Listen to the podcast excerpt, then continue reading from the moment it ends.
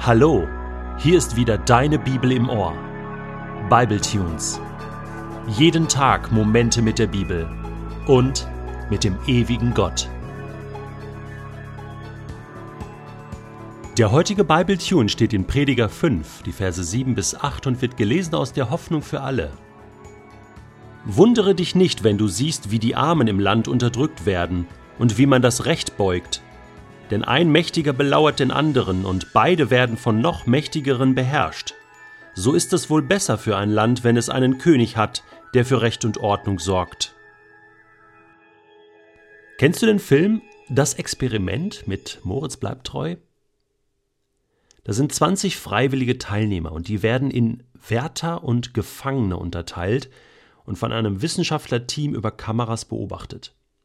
Die Gefangenen müssen dabei auf einige Grundrechte verzichten und einige Regeln befolgen. Zum Beispiel müssen sie ihre Mahlzeiten vollständig aufessen und sämtliche Anweisungen der Wärter befolgen, während diese angewiesen sind, jegliche Regelverstöße seitens der Gefangenen zu vermeiden und angemessen zu reagieren, falls ein Regelverstoß begangen worden ist oder sich einer ankündigt.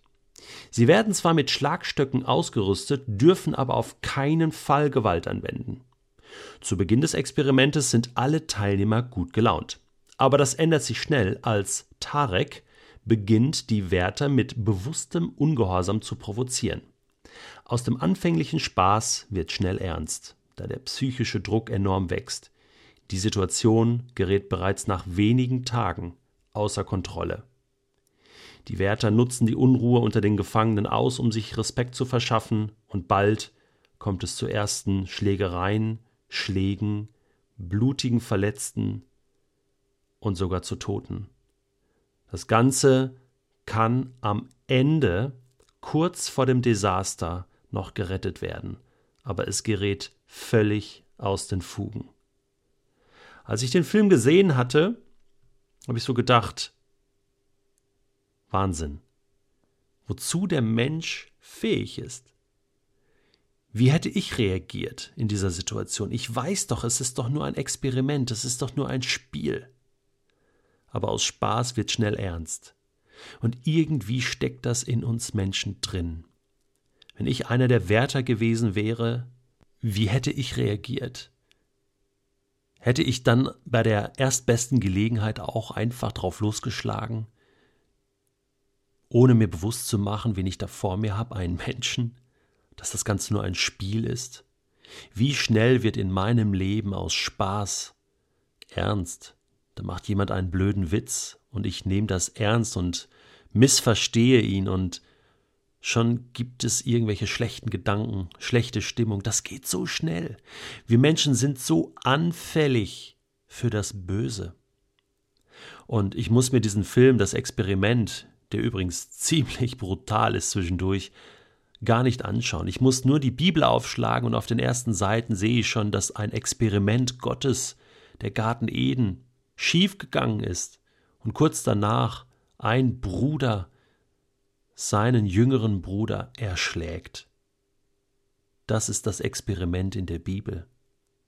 Und da wird so deutlich, dass in dem Menschen auch etwas steckt, was ihn treibt dazu, seine Vormachtstellung auszunutzen, zu seinem Vorteil.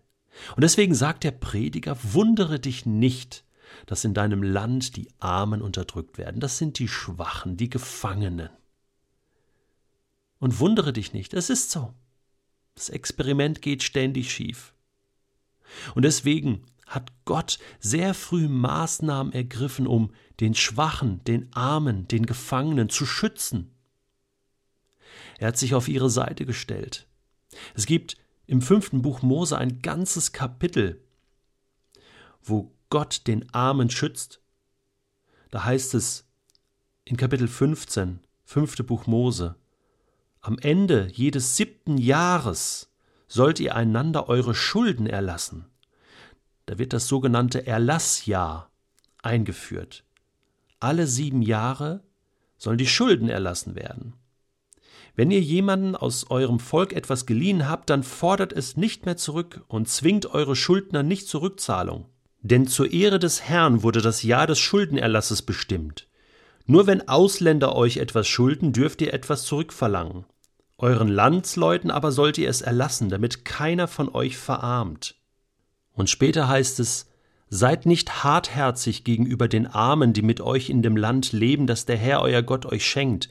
Sie sind eure Nachbarn und Landsleute. Verschließt euch nicht vor ihrer Not. Seid großzügig und leiht ihnen, so viel sie brauchen. Auch wenn das siebte Jahr nahe ist, denkt dann nicht, was ich jetzt verleihe, bekomme ich nicht mehr zurück. Seid nicht geizig. Verweigert den Armen aus eurem Volk nicht die nötige Hilfe. Sonst werden sie zum Herrn um Hilfe rufen, und ihr macht euch schuldig. Gebt ihnen gern, was sie brauchen, ohne jeden Widerwillen. Dafür wird euch der Herr, euer Gott, bei all eurer Arbeit segnen und alles gelingen lassen, was ihr euch vornehmt. Es wird immer Arme in eurem Land geben, Deshalb befehle ich euch, helft den Menschen großzügig, die in Armut und Not geraten sind. Ja, das ist so ein guter Text, so ein guter Auftrag, den Gott uns Menschen hier gibt. Es wird immer Arme geben und es wird immer Menschen geben, die Arme unterdrücken wollen, sie nicht beachten wollen. Und das ist unsere Lebensrealität. Und wie gut sind die Gedanken Gottes darüber. Wir können die Armut nicht in erster Linie Gott in die Schuhe schieben. Wir müssen sie anpacken. Es ist unser Auftrag.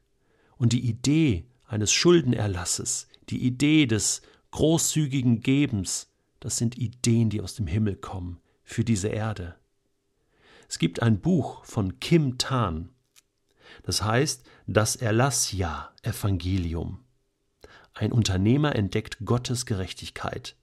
Ein Buch, das Wellen geschlagen hat, denn er entdeckt dieses Prinzip des Erlassjahrs aus dem Alten Testament für unsere Zeit neu und geht ganz interessante Wege, auch praktische Wege zeigt er auf, wie wir Armut in der heutigen Zeit bekämpfen können. Es gibt schon ganze Foren, Gruppen, die sich da gesammelt haben und sich da zu diesem Thema treffen. Und viele Bücher, erscheinen im Moment zu dem Thema soziale Gerechtigkeit in dieser Welt. Wundere dich also nicht mehr länger darüber, dass es Armut und Unterdrückung in dieser Welt gibt. Sorge für ein Wunder, indem du selbst mit anpackst, vergibst, erlässt und großzügig gibst. Den Armen, die du kennst.